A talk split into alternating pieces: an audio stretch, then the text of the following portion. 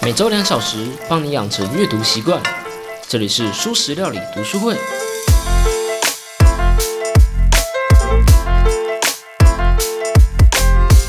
如果我们只有长度和宽度，却没有高度的话，那会是一个怎么样的世界呢？Hello Hello，大家好，我是主角小 P。隔了好几个呃几个月啊，应该有不少月了。终于呢，我们要继续来讲书籍啦。本来我是想说要先要讲那个啦，呃，塔雷伯的书，就是黑天鹅那一套，但呃有点难产，有点困难。嗯，然后后来呢，我有点想要讲呃枪炮、病菌与钢铁，但是呢，刚好凑巧让我看到了这一本书籍《平面国》。所以呢，我就决定插队一下，来先讲这一本书，因为我觉得这本书真是啊太棒了，我好爱这本书。这本书呢，薄薄的、小小的，但是我觉得里面的内容可能比很多后书还要来的更多。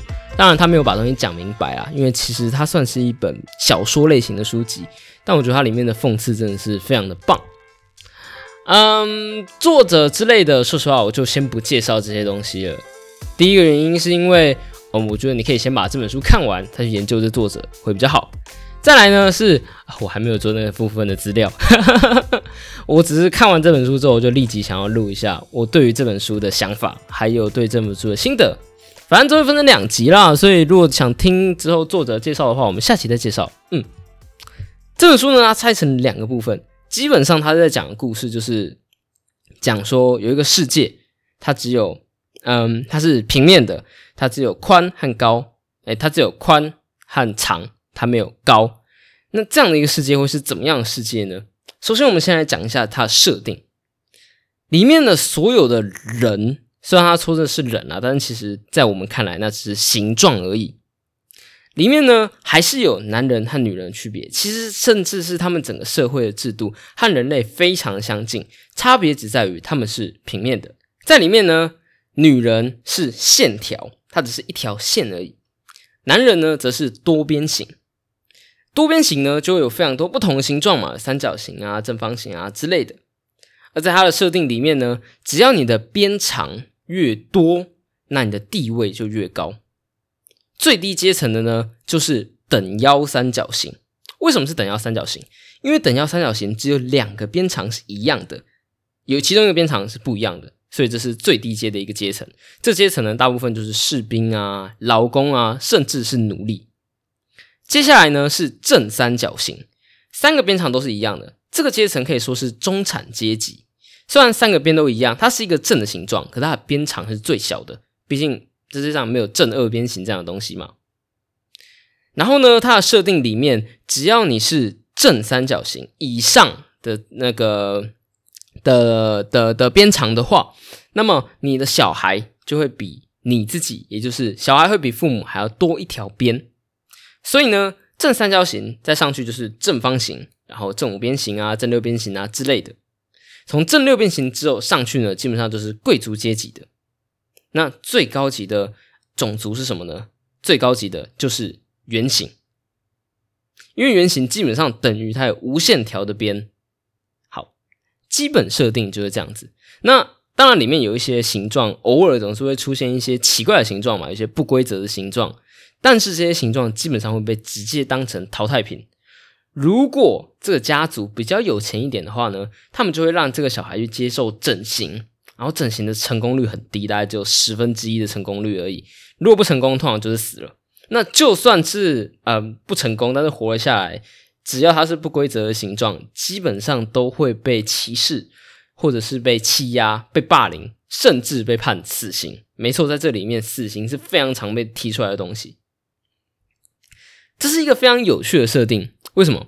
因为它的社会阶级虽然非常的分明，理论上来讲，底下的人民应该会想要就是反抗一下吧，因为他们一直以来。举例来说好了，等腰三边等等腰三角形这一个，嗯，这一个阶级，他们人数是最多的，但是他们却没有没有什么起来反抗。为什么？因为人们有机会可以往上爬。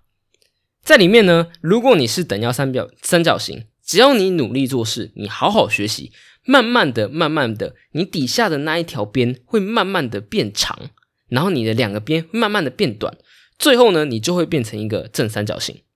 那就算你这一生没有那个机会变成正三角形，也没有关系，只要你好好努力，你接下来的孩子他有机会就会变成正三角形。那只要他变成正三角形，恭喜你，你就脱离了那个最底层的阶级了。接下来的路途就是一路往上，一路往上，你很难再往下掉。所以人们是有机会往上爬的，这使得等腰三角形不敢轻举妄动，因为我只要努力，我就能往上爬啦。那我为什么要就是去推翻这个机制？而且如果我推翻这机制，我一直以来前面的努力全部都白费嘞。我前面这么努力的想要让我变成正三角形，但我现在今天我破坏了这个制度，那我变成正三角形，正三角形就没有意义啦。所以我觉得这个整个制度是非常的怎么讲？突然有点看得到为什么过去那一种阶级制度啊可以那么成功的原因，或许就跟这个有点关系。而且更有趣的一点就是，实际上这些形状里面，武力上来说最强的是等腰三角形。你看到那些形状，它们都有边边角角嘛？那个边边角角有点像剑，或是有点像是，反正基本上是可以一个可以伤人的东西。但是呢，如果你的脚越来越钝，越来越钝，你就没办法刺伤对敌人了，对吧？所以呢，里面角最尖的。就是那些等腰三角形，它们实际上是武力最强的。他们只要用力的戳刺别人，甚至只是不小心挥到其他的形状，其他形状基本上不是受伤就是死亡。所以实际上他们是握有最大的武力的，但是他们却是最低阶的。那讲到这一个最低阶，我们就必须得要再提另外一个设定，也就是女人的设定。在这设定里面，女人是线条。说实话，在里面呢，线条是比等腰三角形还要更厉害的一个武器。因为线条，它除了嗯，基本上它两端都是尖刺嘛，可以这么想象，两端都是尖刺，只要划过去，对方就会受伤了；只要穿过去，对方就会死亡了。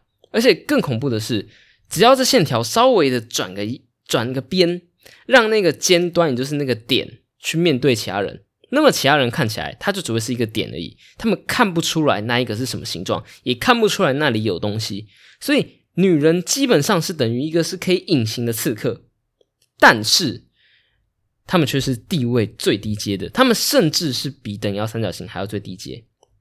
在这个故事中呢，有非常多对于女性的法规，例如啊，每间房子都必须要装女人专用的小门。为什么？因为如果你共用门的话，女人就有可能刺伤其他人啊，刺伤其他男性。所以他们呃，每一个家、每一个建筑物都有一个女人专用的小门。出入的时候，女人只能走这个门，不可以走男性的门。而且，女性在公共场合要一直不断的小声提醒别人自己的存在，因为怕对方如果不小心撞到自己，那怎么办？如果对方撞到自己，对方就会受伤啊。如果女性没有这么做的话，死刑。然后呢？如果女性得了没有办法控制身体的病，例如像什么跳舞症啊、痉挛啊，或这些慢性感冒之类的，也是死刑。为什么？因为如果你没办法控制身体，你就可能会刺伤别人。如果你不小心哈啾了一下，你的那个尖刺翘起来，不小心就会刺伤别人。而且，像是在设计女性的房间的时候，那个房间要设计的很狭长，这样女性就没办法转身。这样才不会别人进到房间里面的时候，就因为女性可能刚好在一个角度，她没办法看到，就被刺伤、被刺杀之类的。这种在我们现代的嗯价值观啊或者逻辑里面，觉得十分荒谬的一件事情，在平面国里面都是非常合理的，因为他们本来就已经认为女性就是一个啊情绪主导啊，没有智慧、没办法思考、没有判断力、无法考虑未来、需要别人照顾的一种存在。所以在这种情况下，他们这些做的都是合理的，为的就是要让他们保护他们，然后不要让他们去伤害其他人。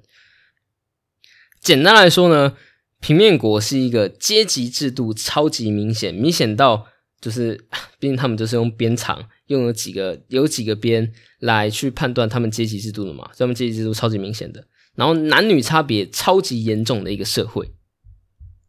但是即使是这样的社会，曾经也有一段非常接近平等的瞬间。不过要介绍这一个，我们要先来谈谈它的一个，我觉得他们它这个设定真的非常有趣。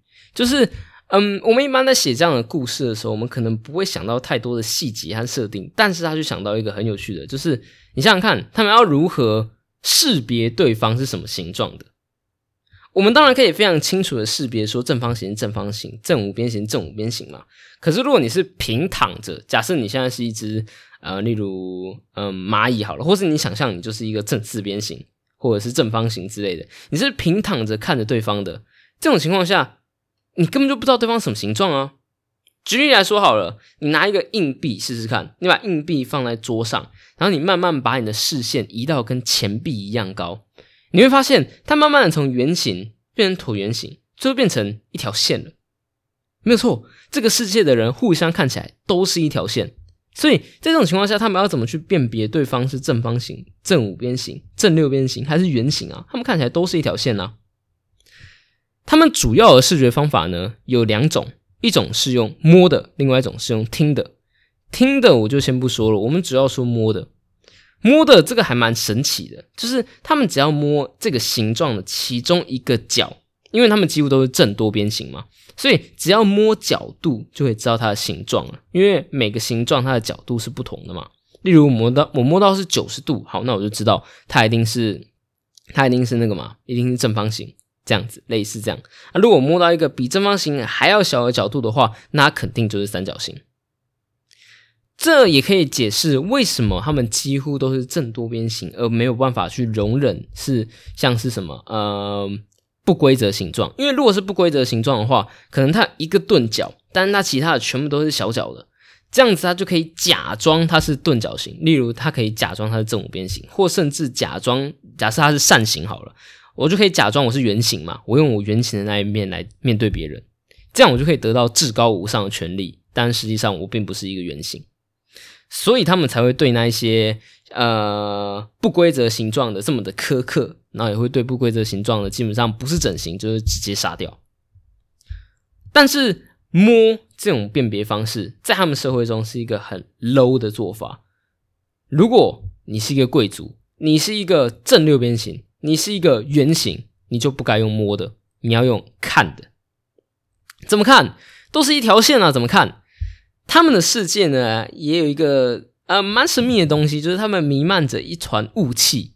作者没有解释这雾气怎么来的，但是只要有雾气，就会有能见度的问题，所以他们可以勉强的看出眼前这是一条直线，也就是某一条某一个形状的边，还是这是一个有圆形有弧度的边。如果我可以看出它的弧度的话，我就可以借此来判断它的形状了。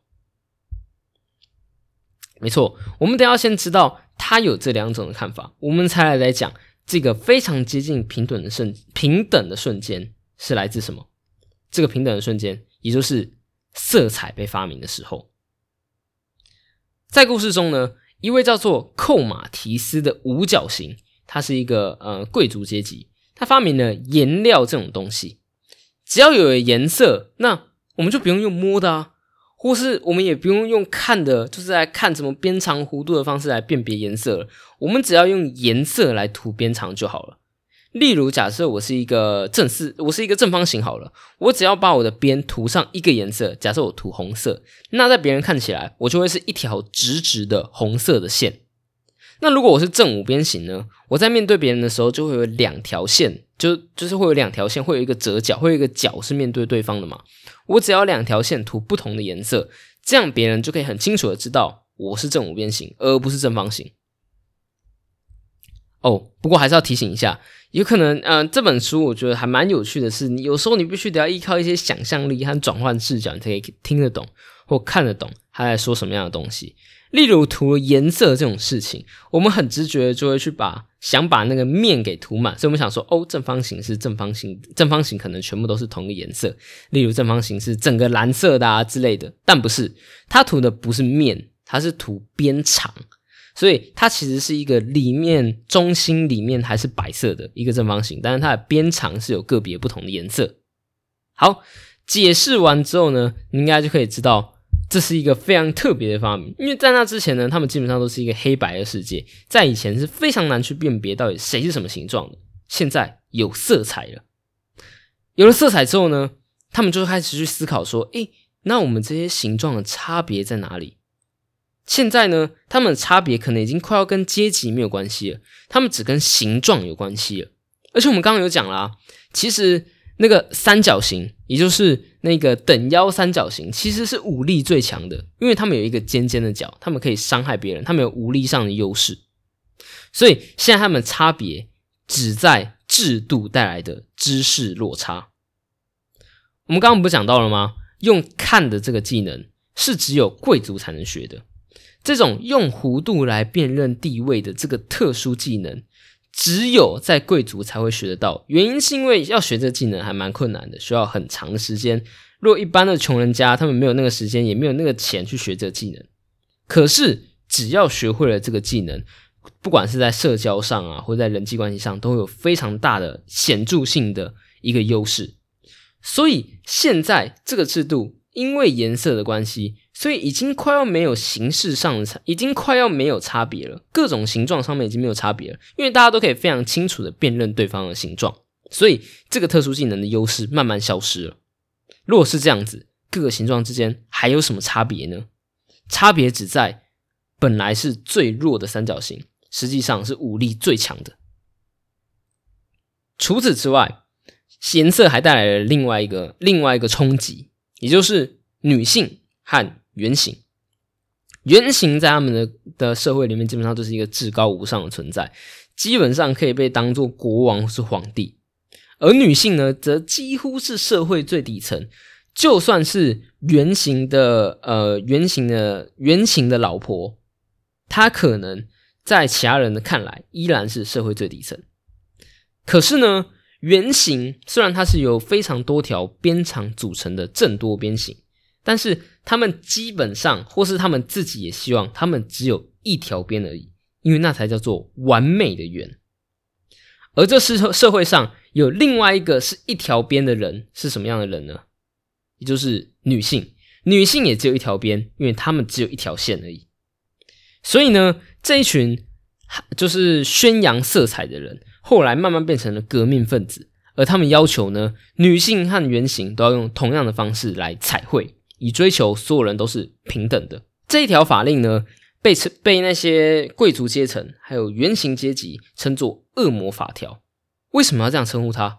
很简单，因为这样会让圆形的家庭不知道怎么教小孩，小孩没办法用看的就可以去辨认爸爸和妈妈了，因为对他们来说，爸爸和妈妈都是一样颜色的一条线。